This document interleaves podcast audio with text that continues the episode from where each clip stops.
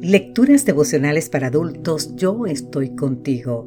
Cortesía del Departamento de Comunicaciones de la Iglesia Atentista del Séptimo Día Gascue en Santo Domingo, capital de la República Dominicana. En la voz de Sarat Arias. Hoy, 27 de julio, día tras día lleva nuestras cargas. En el libro de Salmo, capítulo 68, versículo 19 nos dice, Bendito sea el Señor, nuestro Dios y Salvador, que día tras día lleva nuestras cargas. Navegando por la edición digital de Clarín, uno de los periódicos de mayor difusión de Argentina, dice el autor de este devocional que se encontró con una invitación bastante sugestiva. El periódico me invitaba a registrarme en la sección ¿Qué pasó hoy? ¿Por qué debía registrarme? Esta es la respuesta de los editores del diario. Sabemos que tuviste un día largo, por eso queremos que vuelvas a casa informado. Todos los días de lunes a viernes, cuando cae el sol, enviamos un email con las noticias más importantes del día. Si te registras para recibirlo, desde el próximo envío ya lo vas a recibir en tu casilla de email. Sí, cada día nos toca enfrentar una jornada larga, difícil, agobiante.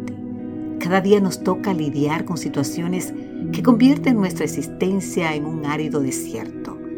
Cada día nos toca lidiar con opresores que intentan robarnos el aliento. Cada día batallamos con los conflictos de nuestra alma y las angustias del corazón.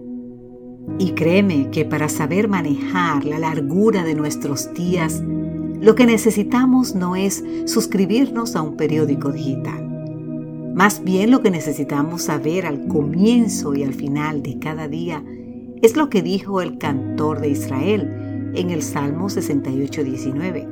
Bendito sea el Señor, nuestro Dios y Salvador, que día tras día lleva nuestras cargas. Querido amigo, querida amiga, si este día será largo y pesado, pero podemos enfrentarlo valientemente, sabiendo que nuestro Dios y Salvador estará con nosotros, llevando nuestras cargas.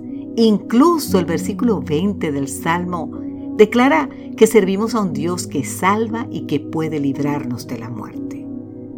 Para nosotros, la muerte suele ser vista como la antítesis de vivir, pero para los israelitas la muerte era más que eso.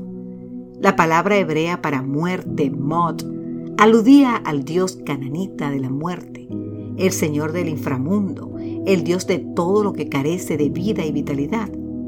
El libro de Hebreos declara que Jesús destruyó al que tenía el imperio de la muerte, esto es, al diablo. Te invito a leer más en el libro de Hebreos capítulo 2, versículo 14. Hoy tendremos un día largo, un día difícil, un día cargado de todo lo que se vive en un planeta que se ha rebelado contra su creador. Pero ¿sabes qué? Pero tenemos que saber que en cada paso que demos, el Señor estará a nuestro lado para darnos la victoria. ¿Y sabes qué, querido amigo, querida amiga? Y eso es lo que tenemos que saber cada día. Que Dios hoy te bendiga en gran manera. Amén.